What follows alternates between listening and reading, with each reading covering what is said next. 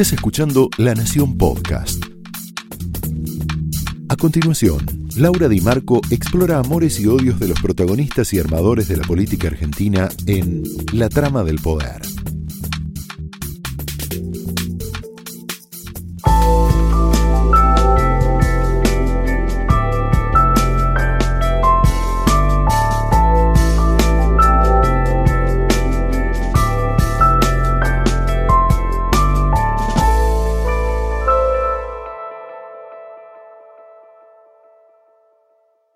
Hola, muy buenas noches. Bienvenidos a esta trama que te va a inspirar mucho. Tenemos dos historias que te van a inspirar, te van a dejar pensando, te van a hacer cambiar. Es un tema totalmente contracultural porque vamos a hablar del opuesto al resentimiento. ¿Por qué, por qué el resentimiento? El resentimiento político es un elemento sobre el que trabajó mucho parte de la cultura política argentina la última experiencia cultural y política del kirchnerismo, trabajó sobre la llaga del resentimiento una y otra vez. Y eso dejó en la cultura, en las creencias, en un sector importante de los jóvenes, de la clase media, efectos y huellas que culturalmente van a tardar mucho tiempo en cerrarse. Te doy un ejemplo. El 25 de mayo del 2015, Cristina Kirchner estaba en el gobierno el, evento musical central fue la banda Agarrate Catalina. Voy a salir de caño, ya estoy reduro, estoy repasado. Como ya estoy jugado, me chupa un huevo matarte o no. La canción que eligieron en ese momento fue La Violencia. La violencia eh, cuenta, justifica de algún modo que la exclusión, la marginalidad, eh, el sistema que te margina y te excluye, justifica salidas violentas. Habla de los pibes chorros, pibes chorros que están desesperados, que los ha marginado un sistema y que la única salida que tienen es salir de caño. Esta idea de que la violencia de los de arriba alienta la violencia de los de abajo y la justifica, eh, no es una idea del kirchnerismo, es una idea del setentismo y, y que tiene mucho que ver estas miradas sobre la pobreza y la marginalidad con nuestros fracasos. Eh, nadie que se haya anclado o alimentado del resentimiento, ni personal ni colectivamente, fue a ninguna senda de expansión ni de desarrollo. Tenés muchos ejemplos recientes.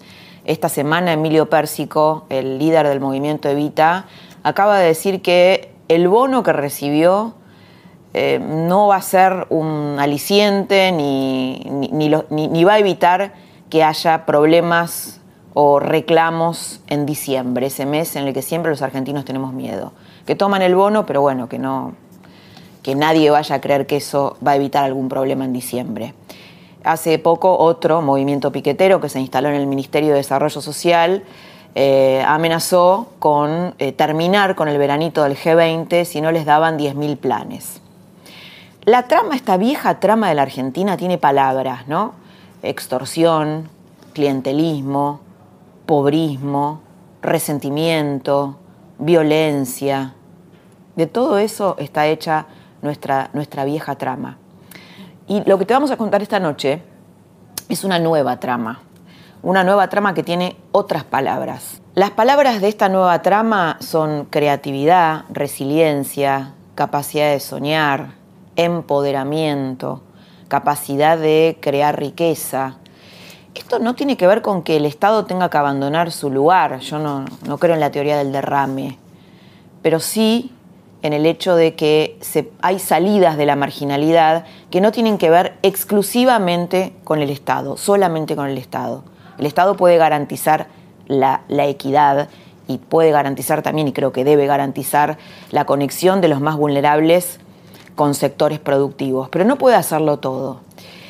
Las historias que te vamos a presentar esta noche son dos. Una es la de Toti Flores. Toti Flores, un, líder piquetero que se negó a tener planes, que generó una marca en sí mismo, hoy es diputado de Cambiemos, eh, que se vinculó con empresarios como Martín Churba, con cineastas como Juan Campanella, y generó un emprendimiento en donde no le pide un solo peso al Estado y logró, ya te lo va a contar en un rato, logró eh, unos 6, 7 millones de pesos de empresas privadas para generar un emprendimiento eh, muy empoderador para pibes de barrios humildes.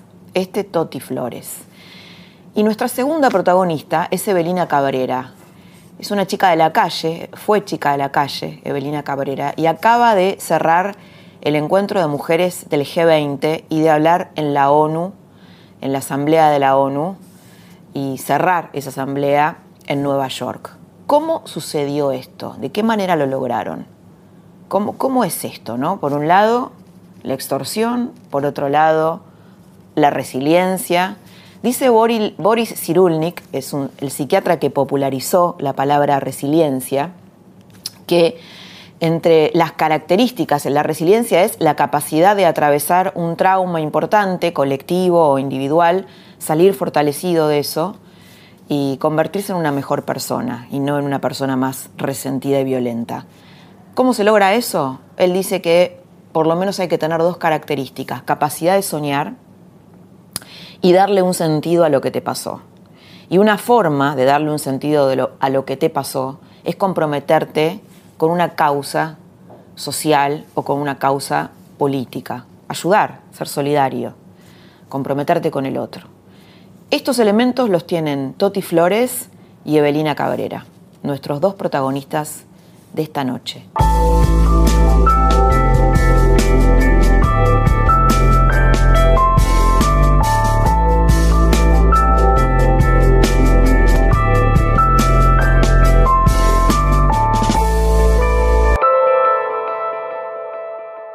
Toti, bienvenido, muy bienvenido a la trama esta noche. Vamos a hablar de todo, de todo lo que tengas ganas. Bueno, muchas gracias por la invitación. No, es un placer. Y sabes qué pensaba eh, cuando te invitamos, que, eh, a ver, es como, me parece que sos como una rareza, ¿no? En Cambiemos.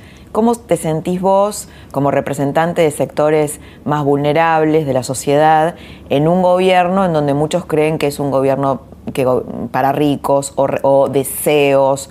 O bueno, digamos, un, gobierno que no representaría exactamente o que no está, no sé si no representaría, no está vinculado o no tiene demasiados representantes de organizaciones sociales. ¿Cómo te sentís vos en ese contexto? Bueno, hace muchos años, más de 20, que somos un poco raros, decimos, ¿no? Los de la cooperativa La Juanita, en donde he construido mi vida en los últimos 20, 25 años. Eh, Primero porque venimos del movimiento de trabajadores desocupados allá de los 90 y tuvimos la osadía de rechazar los planes sociales, los planes trabajar, como se llaman entonces. Eso ya fue una rareza. E, esa era una rareza, digamos, ¿no? Y, para peor nos sostuvimos, digamos, ¿no? Porque podía haber sido un acto de un momento y bueno, no voy a contar lo que pasamos en el 2001, toda esa historia, pero sostuvimos, sostuvimos una cooperativa que hoy eh, tiene algunas cosas que también son raras. La primera cuestión de la cooperativa era que no era una cooperativa de trabajo, sino era una cooperativa de provisión de servicios educacionales, asistenciales y comunitarios. Y el tema de trabajo entraba en la cuestión comunitaria, digamos, ¿no? Porque era capacitación para el trabajo lo que nosotros queríamos. ¿Por qué? Primero porque nosotros veníamos del movimiento obrero y sabíamos que el trabajo era lo que te daba una identidad. Nosotros no queríamos perder nuestra condición de trabajador. Y llegamos a una, conclusión que el 2001 dejó dos fenómenos importantes en la Argentina. Uno que eran los excluidos sociales, es decir, que no eran conocidos. Y otro que nosotros, por ponerle una categoría, lo escribimos, hemos hecho libros y toda esa cosa, le llamamos los excluidos morales, que eran aquellos empresarios, artistas, gente que había tenido éxito en la vida, pero que no quería ver una sociedad fragmentada, que tenían un humanismo muy profundo, digamos. Dijimos, entre estos dos sectores tienen que haber convergencia para empezar a pensar en una Argentina distinta. Y salimos a buscarlo. Y encontramos a Martín Churro, a Maru Botana, ahora a Campanella. Así que la idea de integración estaba muy presente en nosotros cuando apareció Cambiemos.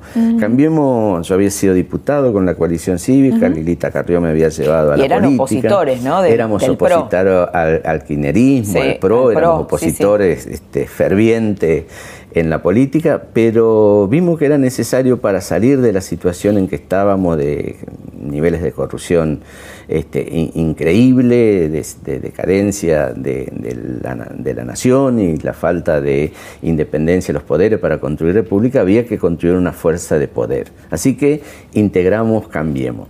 Eh, también me preguntaban que era distinto. dudas? de estar en Cambiemos? No, no, yo creo que es la salida para el país. en eso no tengo dudas y sé que uno integra fuerzas donde hay contradicciones, donde hay posturas distintas también la experiencia nuestra, la, idea de posturas distintas no nos asusta, todo lo contrario. Creemos que desde la diversidad está la potencia creadora para encontrar nuevos caminos, porque acá hay que reformular la política, es decir, este cambio cultural que para nosotros coincidimos con eh, que hay un cambio cultural que viene desde abajo y que ha encontrado el cambiemos una expresión política, está en curso, pero hay que sostenerlo, digamos, ¿no? Los cambios este, hay veces eh, se, se anuncian, pero no no se dan. Y nosotros tenemos la eh, certeza de que eh, estos cambios pueden venir si se sostiene lo que decimos que son los valores que cambiamos, que este respeto por la diversidad. Muchas veces desde los sectores sociales se piensa en la distribución, que está muy bien, pero no se piensa en cómo generás eso que vas a distribuir después. Claro, ese es el, cambio más importante. Claro. Eh, el tema de vivir del Estado.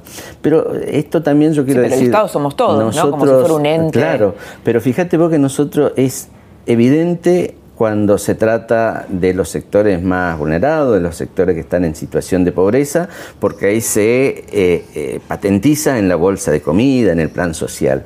Pero también sectores de clase media, el clientelismo político está en todos los lugares.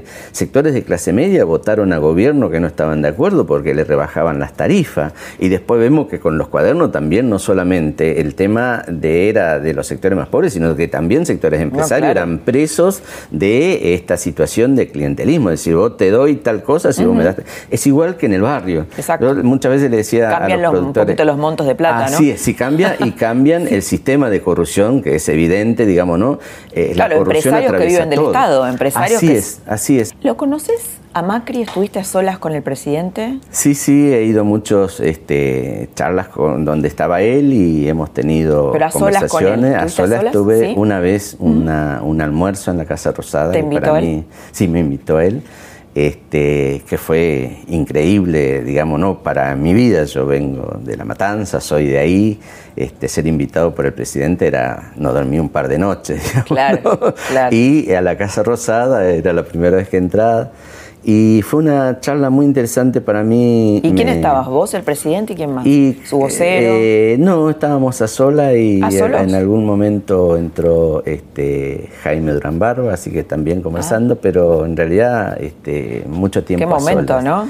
Sí, eh, y me impresionó muy bien. Eh, yo le planteé una duda que tenía que era si, si le molestaba que dijeran que gobernaban para los ricos, ¿no?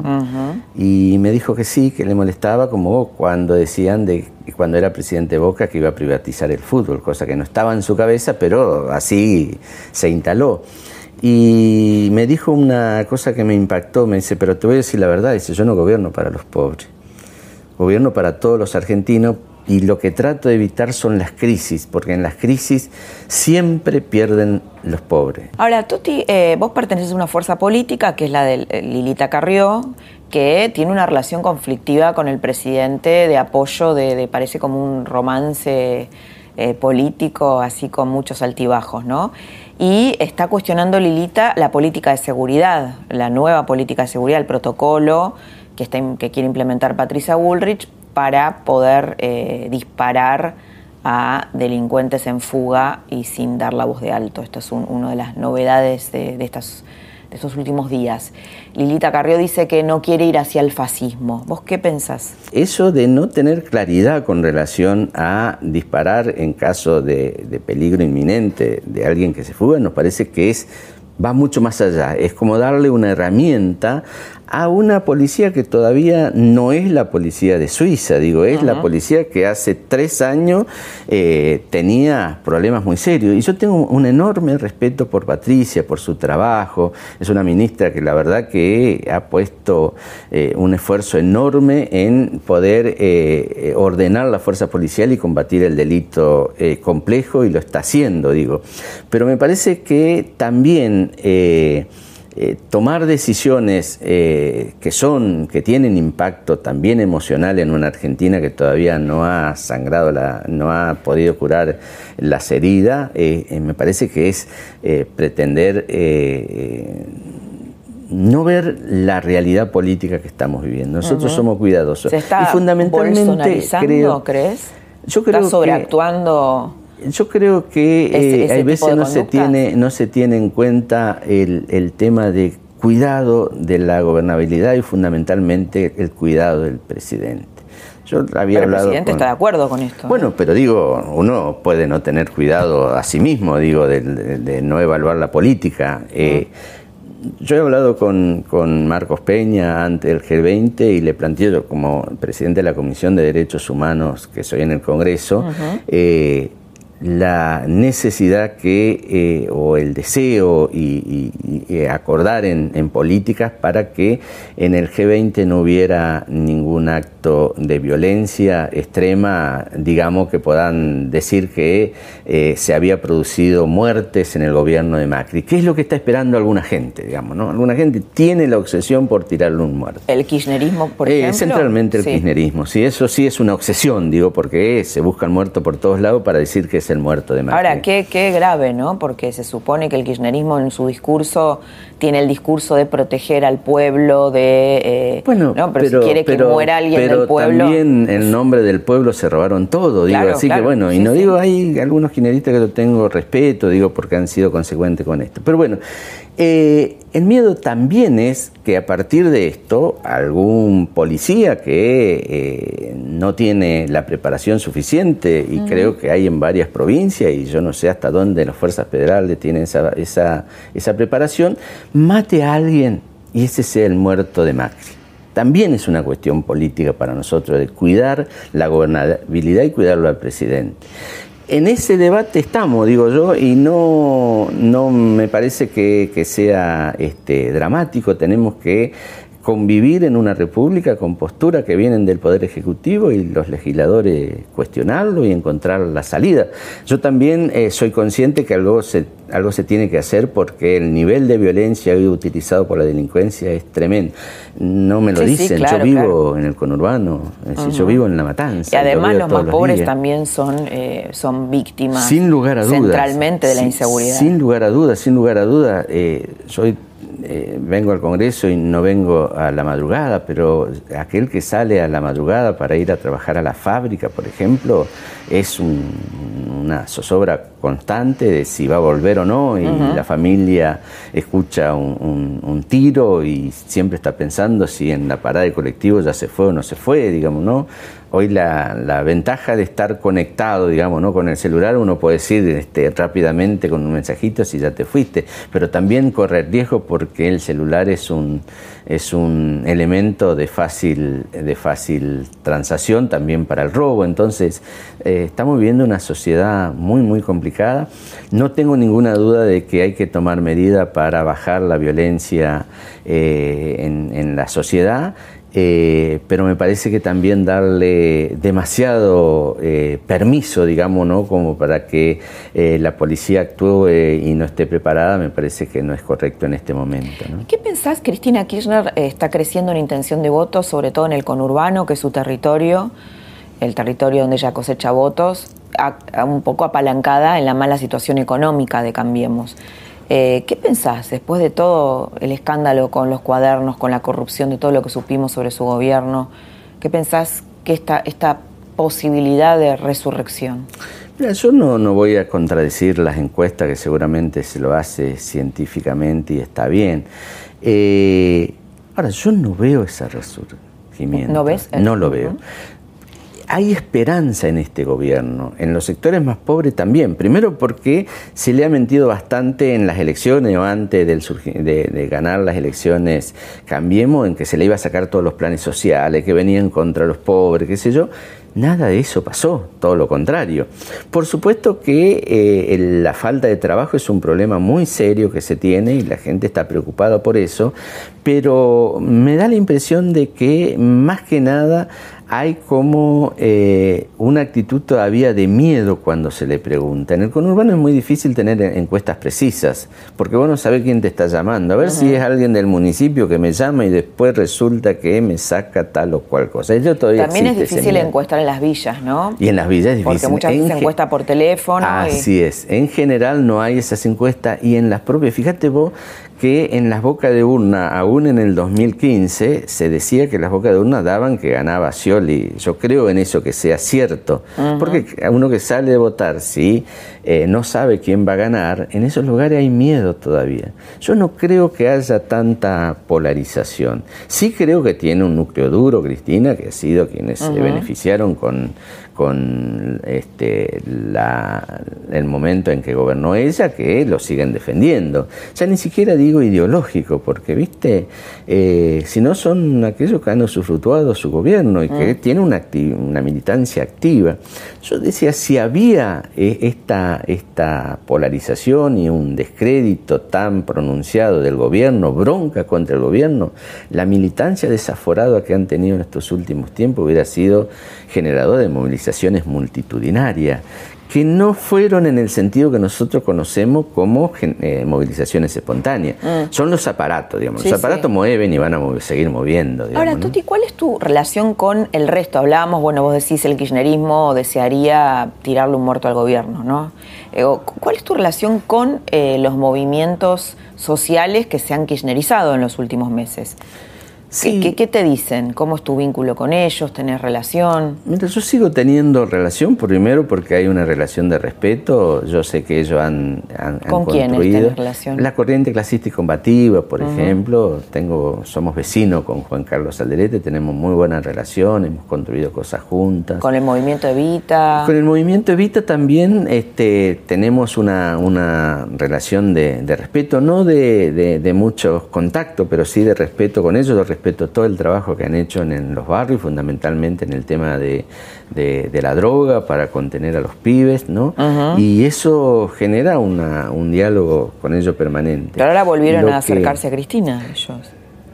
A mí me parece que estos movimientos sociales este, buscan de alguna manera algún lugar desde donde eh, plantarse como oposición política y empiezan a dejar de ser movimientos sociales genuinos. Siempre están ahí al borde, digamos, ¿no? Porque cuando uno entra en la política ya deja de tener eh, el el, mandato de la gente, digamos, ¿no? Porque uno ya tiene una relación con, alguien que te va diciendo qué cosas se podrían hacer y vos acordás, digamos, ¿no? En el caso mío, yo de, como diputado soy diputado de Cambiemos, ¿no? De, la gente, de mi movimiento, y tengo que hacer eh, cosas que tienen que ver con los acuerdos que tenemos dentro de Cambiemos. Es decir, van perdiendo esa legitimidad social, digamos, ¿no?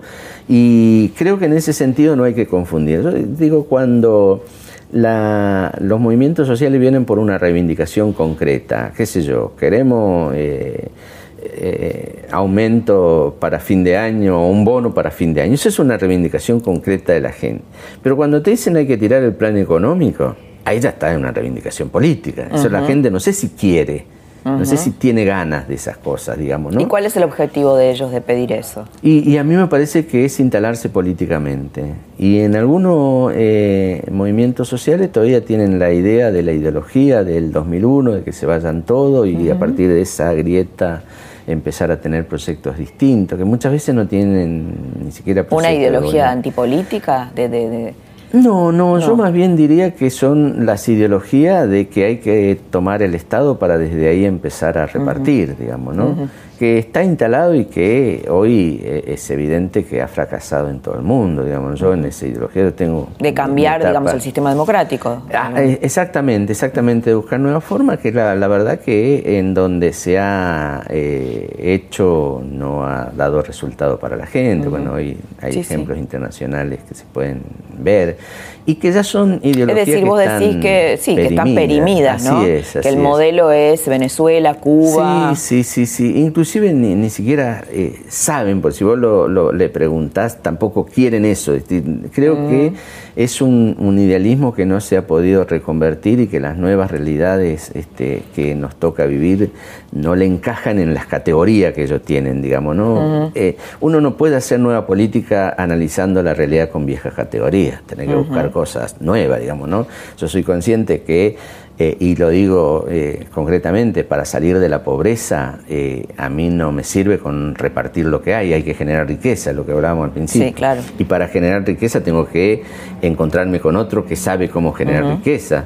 y, en un mundo completamente distinto al de hace 30 años. ¿no? Absolutamente distinto también el mundo del trabajo. Bueno, como hablábamos al principio, yo estoy este, obsesionado, digamos, ¿no? por ver si se puede instalar esta cuestión de los oficios digitales para los trabajadores, digamos, ¿no? Ya no Hay un emprendimiento que están haciendo con, José Campanella. Sí, en La Juanita tenemos un emprendimiento que se llama El Potrero Digital, decía una genialidad de Gastón Gorali, gerente de, Mundo Loco, que es la empresa, la productora de Campanella, eh, que es esto nos pudo explicar el tema de la cuestión digital. Te digo de dónde partimos para entender lo, digital. Nosotros creíamos en el barrio que los que trabajaban en las computadoras no trabajaban. El trabajo era el trabajo manual, el de fuerza. ese era el trabajo. El que trabaja en la computadora, no, ese no trabaja. De pronto en La Juanita empezamos a investigar y encontramos que lo digital es lo nuevo, digamos, ¿no? Y hoy tenemos un emprendimiento de call center, por ejemplo. Un call center que tiene 30 personas trabajando y que en poco días va a eh, incorporar 30 personas más y vamos a abrir uno en capital también. Es decir, ahí vimos que ahí había un nicho de mercado donde se podía generar empleabilidad. Y entonces nos largamos ahí. Teníamos el Potrero Digital, que es un, proyecto de capacitación. Y el, Potrero Digital es un proyecto de capacitación en oficios digitales. Campanella lo explica muy bien. Eh, lo digital es como si fuera una obra de un edificio donde tenés los arquitectos, los maestros mayor de obra, que son los que diseñan todo esto, pero si no tenés los trabajadores, digamos, que tienen distintos oficios, la obra no se hace. Nos dicen, lo digital pasa lo mismo. Vos tenés el diseño de, una, de, un, de un proyecto para este, poner en, en una empresa y necesitas aquellos que atiendan las páginas web, aquellos que hagan testeo de las páginas, aquellos que hagan animación 2D, 3D, robótica. Yo no sé nada de eso, estoy repitiendo nombres, digamos. Y Pero todo sale bien, estás repitiendo bien. Y todo eso son los oficios. Ahora, vos tenés un arquitecto en la obra y eso genera laburo para muchos que tienen distintos oficios. Lo mismo pasa en las empresas digitales o en los servicios digitales. Vos tenés a alguien que sabe todo, programación, ta, ta, ta, y tenés otro que solamente hacen una particita. Y esos son muchos más, porque es una pirámide, digamos, que se va extendiendo por abajo. Los chicos ahí estudian oficios. En cuatro meses ya pueden aprender para que una empresa lo emplee o ellos desarrollarse para eh, seguir por, su este, cuenta. por su cuenta, generando aplicaciones, todas esas cosas. Eso pasa. Y eso tiene una demanda de trabajo impresionante. La salida de la pobreza tiene que ver el compromiso del Estado que tenga política de, redistribución de la riqueza, pero que también tiene que haber un compromiso de la actividad privada. Y también creatividad, lo que estás planteando es creatividad. Y nosotros sobrevivimos, sobrevivimos con la creatividad, con asociado con Churba exportamos guardapolvos a Japón y 100.000 remeras a Italia, ahora con Maru Botana eh, eh, tenemos un, pan dulce que a fin de año hacemos y llevamos vendido 22.000 kilos, un pan dulce con alto valor agregado, que es con lo que se sostiene todos los emprendimientos sociales durante todo el año en la cooperativa La Juanita. Toti, vamos cerrando la charla. ¿Sabes qué me gustaría que me contaras al final? Porque vos sos un, piquetero raro, ¿no? Un piquetero remixado en esto que estás contando. ¿Cómo fue tu infancia? Bueno, yo viví en, en Entre Ríos, en San José de Feliciano un pueblo al norte de Entre Ríos, eh, en un hogar pobre. Eh, para dar, describirte, yo vivía a 10 cuadras del centro de este pueblo y ahí no teníamos luz eléctrica ni piso, teníamos piso de tierra en un rancho con eh, techo de, paja y, paredes de adobe. Quería que mi madre no siguiera lavando porque este, nos crió lavando ropa ajena, como se hacía antes, y bueno, tenía esa, esa idea, así que no, no seguí la, la, escuela, pero al estar en una librería me encanta leer, todavía es mi, mi, gran este, eh, tarea leer, leer libros y todas esas cosas que también este hombre, el pibe rico, me había enseñado, así le decíamos, ¿no? Bueno, bueno, súper interesante todo, porque ahora con esto último que contás cierra todo lo anterior, ¿no? Y, y sí, y sigo eh, en La Juanita, vivo hace casi ¿Vivís 30 ahí años, ahora? sigo viviendo, fui diputado nacional, no me cambié de casa, sigo en calle de tierra porque todavía la intendente no me quiere hacer la, la- la calle de Mm. Porque hay muchos líderes de organizaciones sociales que sí han cambiado su vida, ¿no? Que, han- que tienen un nivel de vida bastante Y- y elevado. mucho- y muchos políticos también. Sí, ¿no? sí, bueno, eso ni hablar, eso ni hablar. Eh, pero yo soy de ahí y eso creo que la, la gente, nada, debería ser normal, digo, no, De- ni siquiera digo debería valorarse. Toti, muchas gracias por haber estado esta No, noche con nosotros. Gracias. gracias. Hasta acá escuchaste la historia de Toti Flores con un montón de ideas creativas. Y ahora quédate porque en unos minutos vas a escuchar la vida inspiradora de Evelina Cabrera. La tecnología, las pantallas, los smartphones, todo eso que usas hoy necesita de la minería. Pero esa no es la única relación que una minera tiene con el futuro. Porque una minera significa desarrollo de la industria en la provincia, contribuyendo al crecimiento de toda la región. Somos Minera Andina del Sol.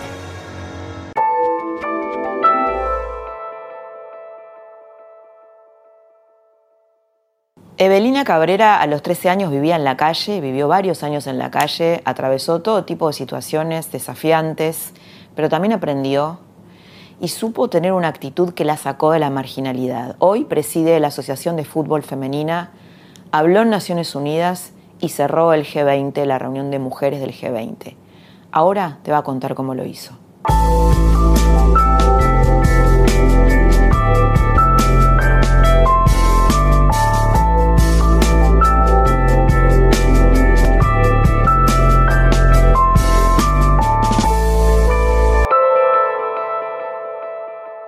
Evelina, muy buenas noches. Bienvenida, bienvenida a la trama. Gracias por estar acá.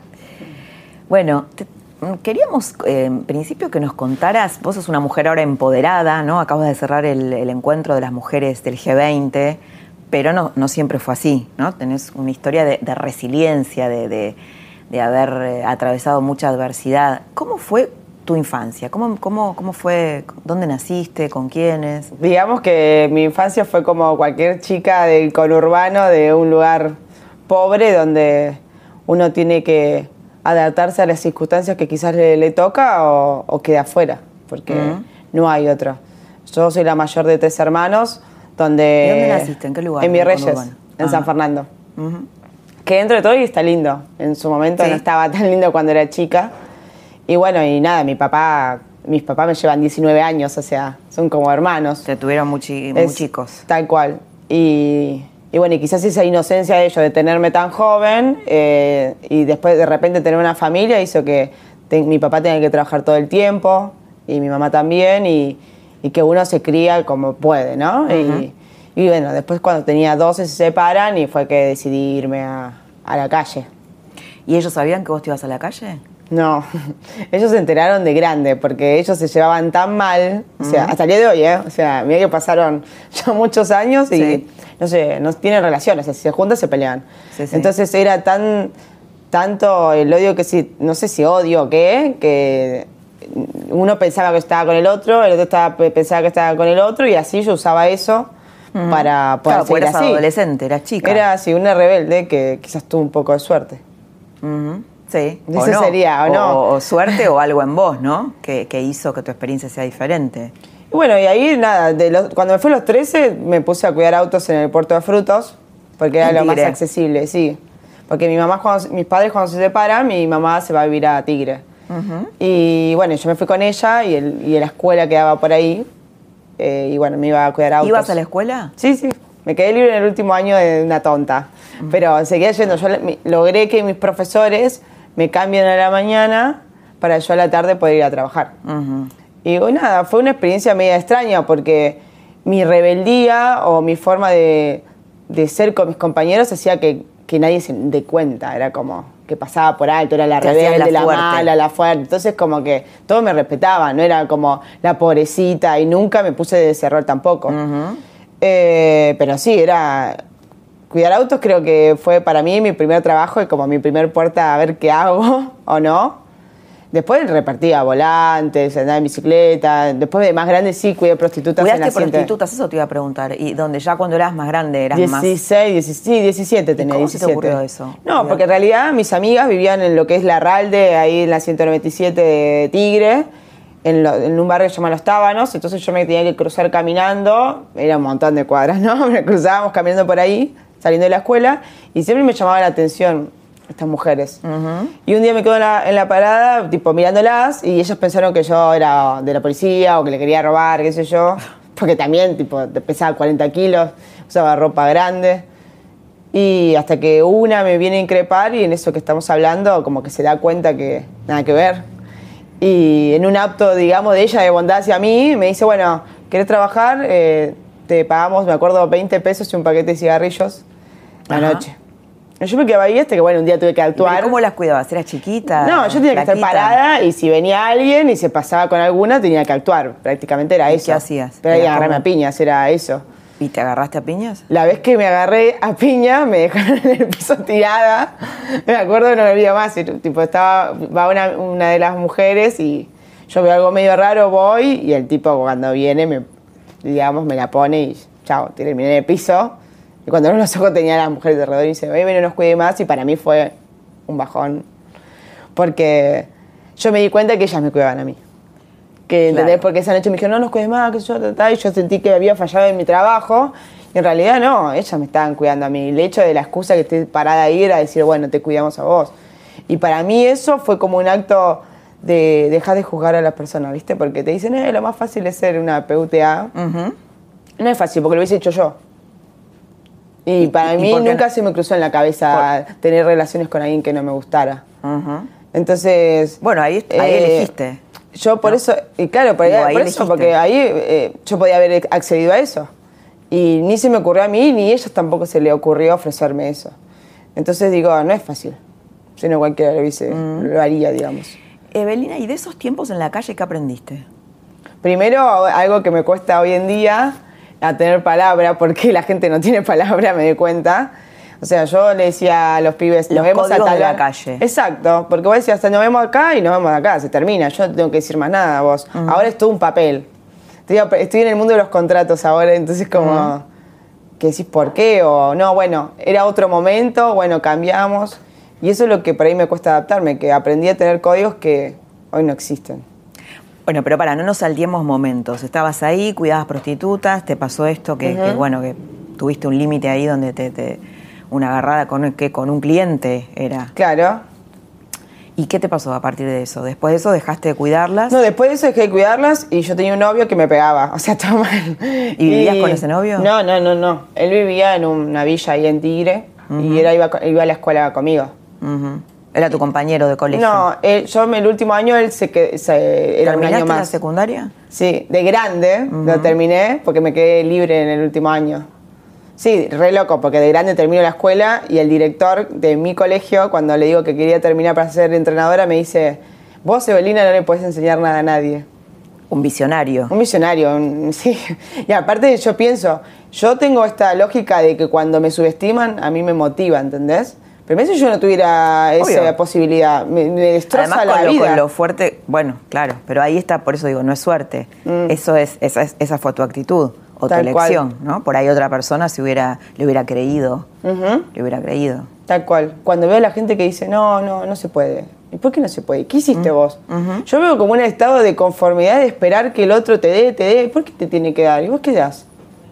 ¿Entendés? Pero hablo de en general, yo me- ya me empiezo a enojar. Pero me No, no, pasa. está perfecto. No, no, pero es como, me como que a veces la gente se queja y digo, loco, vos estacionás en la Claro, senda la peatonal. gente- la ¿Entendés? gente, vos querés que cambie la sociedad, pero vos estacionás en la senda peatonal, vos le tenés tu perro, no levantás lo de tu perro, eh, no pedís por favor. Entonces, él- uno pretende del de afuera, pero nunca desde uno propio. Y yo creo que si pude salir adelante fue porque yo me moví todo el tiempo. Porque por ahí mientras otro estaba durmiendo, yo seguí haciendo cosas cansada, porque no es que yo digo, ay, bueno, la verdad que lo hacía con un placer. No, obviamente estaba cansada. Pero sabía Porque que era... responsable, digo, porque sentiste que eras responsable de, la- de esa porción que te tocaba. Tal cual. Entonces vos terminaste la secundaria y quisiste entrenar. Que quisiste No, no, no. enseñar a entrenar. en- No, en terminé, no, terminé eh, cuando me quedo, o sea, cuando pasa esto lo de las prostitutas, tipo yo te, que hoy vengo, tengo este novio que me pega, y bueno, como que toqué fondo y dije, no quiero vivir más. Y me acuerdo que fui a la casa de mi mamá y tomé un montón de cosas que por suerte no me hicieron efecto. ¿Te querías suicidar? Sí, o sea, intenté. ¿Por qué? ¿Qué, qué Y porque dije, mi familia nadie me da bola, mi novio no me quiere, me hago la- el trabajo mal, era como lo peor que uno puede hacer, que es, eh, o sea, uno puede asumir la responsabilidad, pero la culpa, ¿de quién es?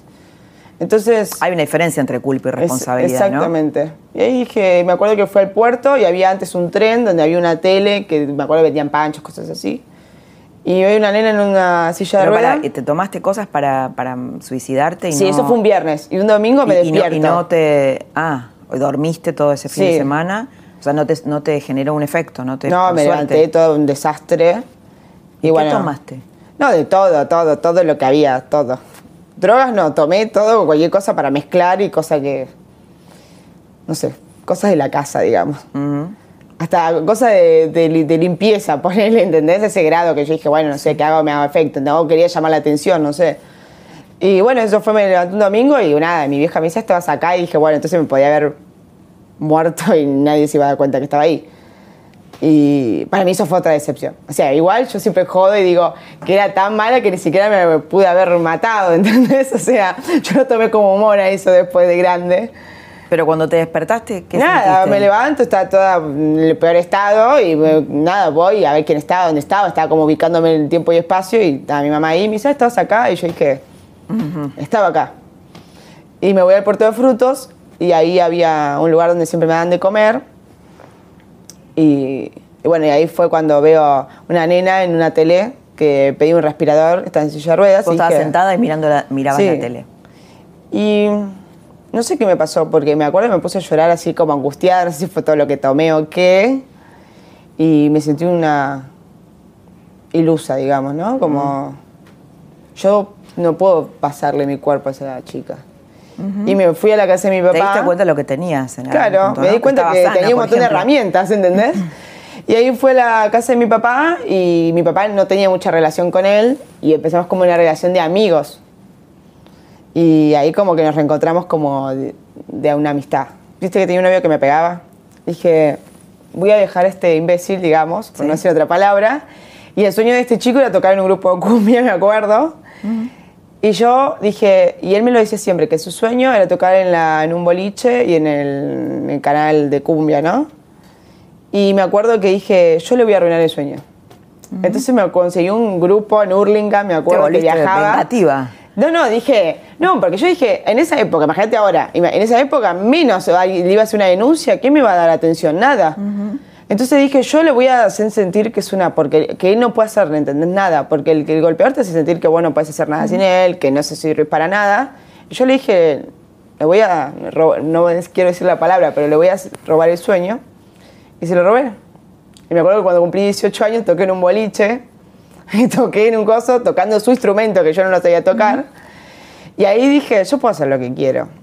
Y porque dije, qué mejor manera de, de demostrarle al otro que sí puedo hacer lo que yo quiero y encima lo que vos a tanto anhelás y no podés.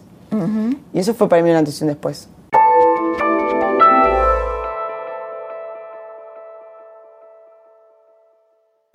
¿Y cómo entraste al fútbol?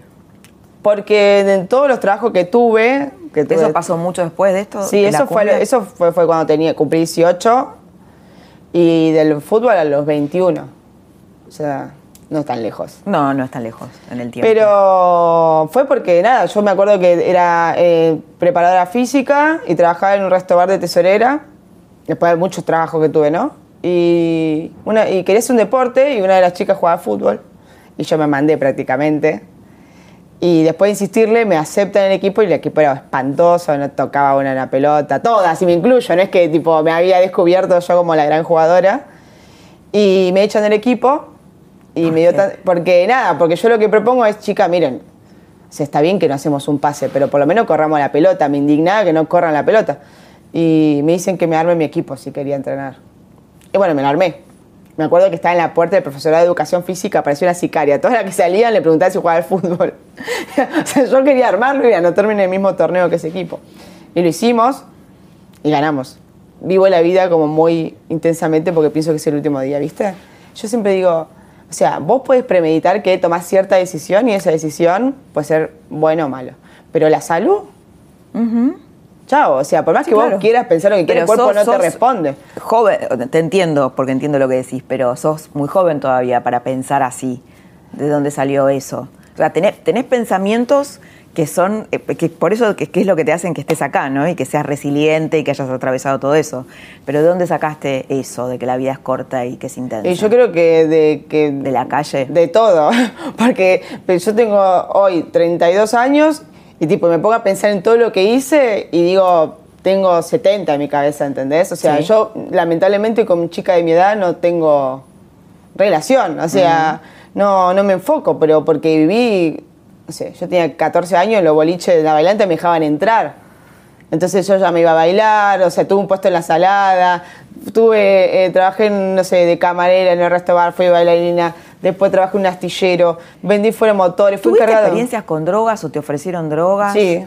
¿Y qué pasó ahí? En la calle nunca me ofrecieron. Al contrario, fue cuando volví a la sociedad, digamos. Mirá vos. Pero en la calle era como, bueno. ¿Cuándo ¿Y cuándo considerás que Yo siempre volviste a la veo cuando, cuando te empiezan a decir dónde vivís, en tal lado, ¿entendés? Pero en la otra. Tengo una casa. Claro, porque si no sos O tengo de- una tarjeta de crédito, ¿no? y claro, porque si no, la- yo digo volver a la sociedad, porque vos, en el momento que estás en la calle, sos parte del decorado. Como bueno, una postal de Buenos Aires y uno tirado ahí y nadie le pregunta, che, está bien, es como normal. Como parte de, de la, del- de la postal, tranquilamente. Entonces yo creo que me tomaba así, como un, un objeto más del paisaje de Buenos Aires. Ahora, cuando volví así, era como, ¿querés probar? Y yo, la verdad, probé todo. Porque no es que te decía, ay, no, probé cosas. Yo probé todo. Pero tuve la posibilidad de decir, me rompo la cabeza para, o hice tal cosa para quedarme así, dada vuelta. O sea, no. Entonces, es como que probaba y decía, no, no, no, ya está. Por lo que vos me contás, ayudar a los demás te ayudó a vos, ¿no? Sí. Fue una vía para salir de donde estabas. Siempre. Es como Porque para en mí. general, viste que se cree lo, esto que vos decís, ¿no? Lo opuesto es, bueno, ser egoísta, hacer, mm, concentrarte en tu propio proyecto personal, ¿no? Mucha No, gente- yo no puedo, no puedo. Es como que no existe mío, o sea, tengo que compartir todo. No. O sea, yo por semana tengo 280 chicas que entreno todos los días.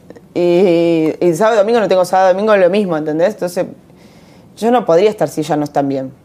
Pero implica, obvio, un cansancio doble, pero vale la pena. O sea, vos decís que ayudando a los demás es una forma de reparar tu propia historia, ¿no? De repararte a vos. Li- literalmente es así. Porque vos podés hacer dos cosas, ¿no? Uno puede hacer dos cosas con las heridas que tuvo. O las reproducís, o sea, sos igual o peor de lo que te hicieron, o reparás y haces esto que estás haciendo vos. Y sí, ¿no? yo estoy que, que es la forma de, cambiar. Pero es la única forma, porque si no sería un hipócrita. Porque, ay, no, bueno, eso es ejemplo. Es ejemplo de que, que te cambiaste vos, ¿y?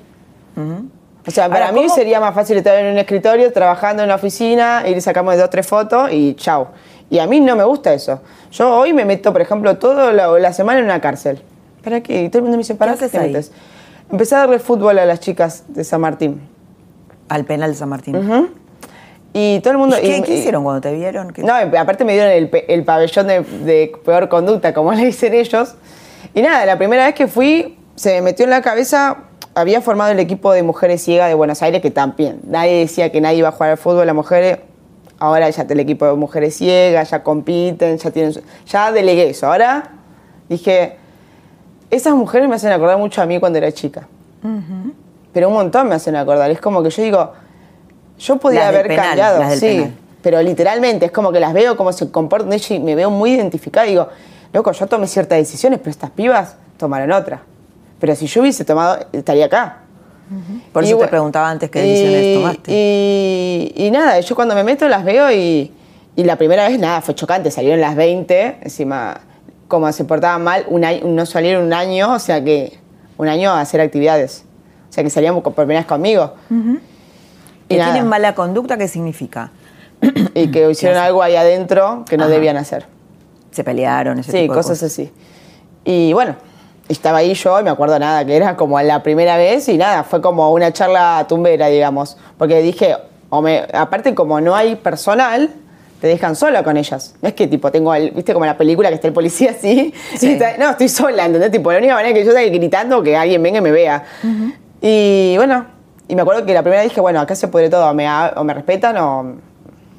Y tuve como una charla media tumbera. ¿Y qué, qué les dijiste? No, que tipo que yo estaba ahí eh, dándole mi tiempo y ella igual no saben tipo que hago nada, tipo yo soy la profe.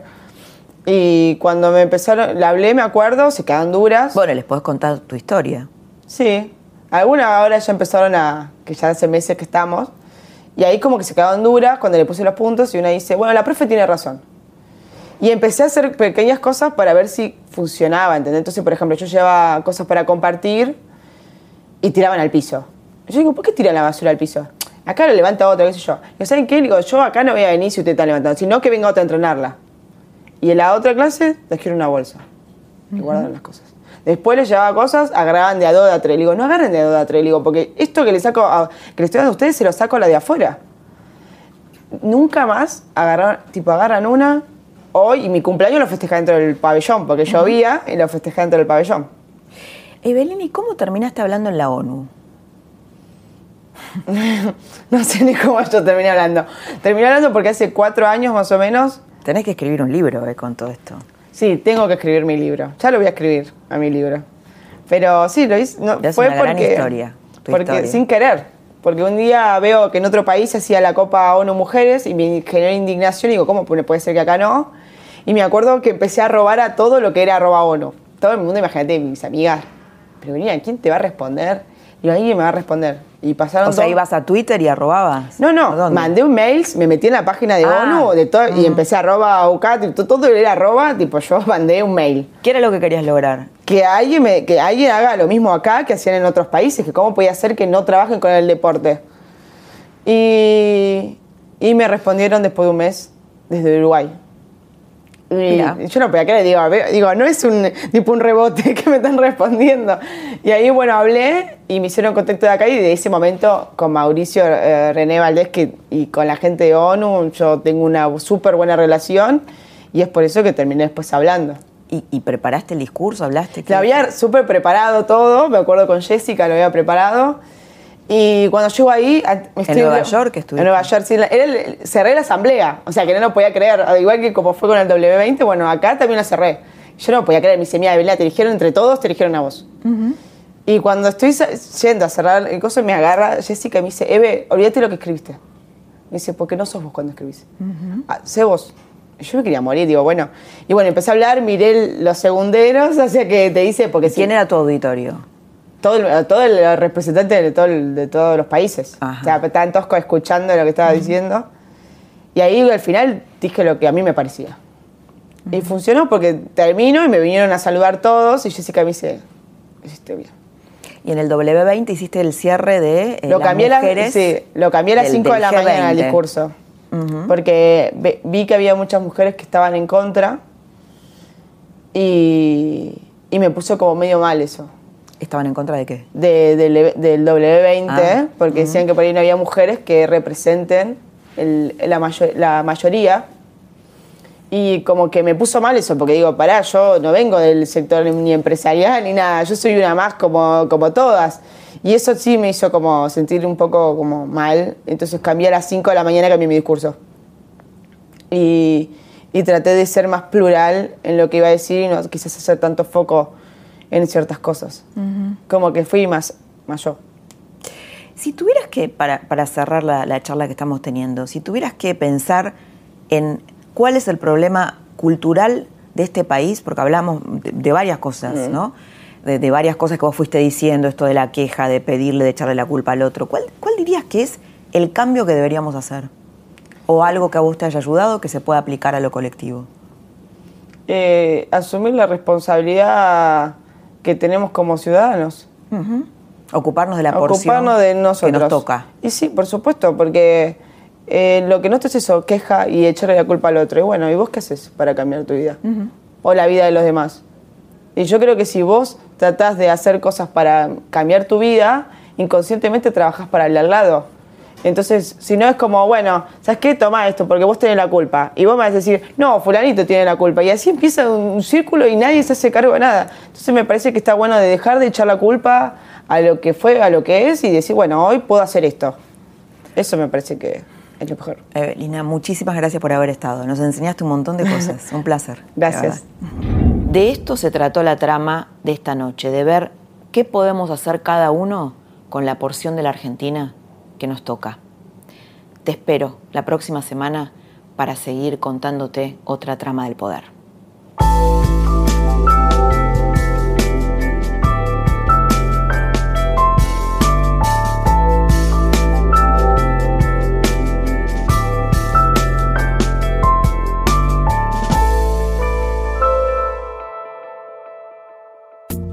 Esto fue La Trama del Poder con Laura Di Marco, un podcast exclusivo de La Nación.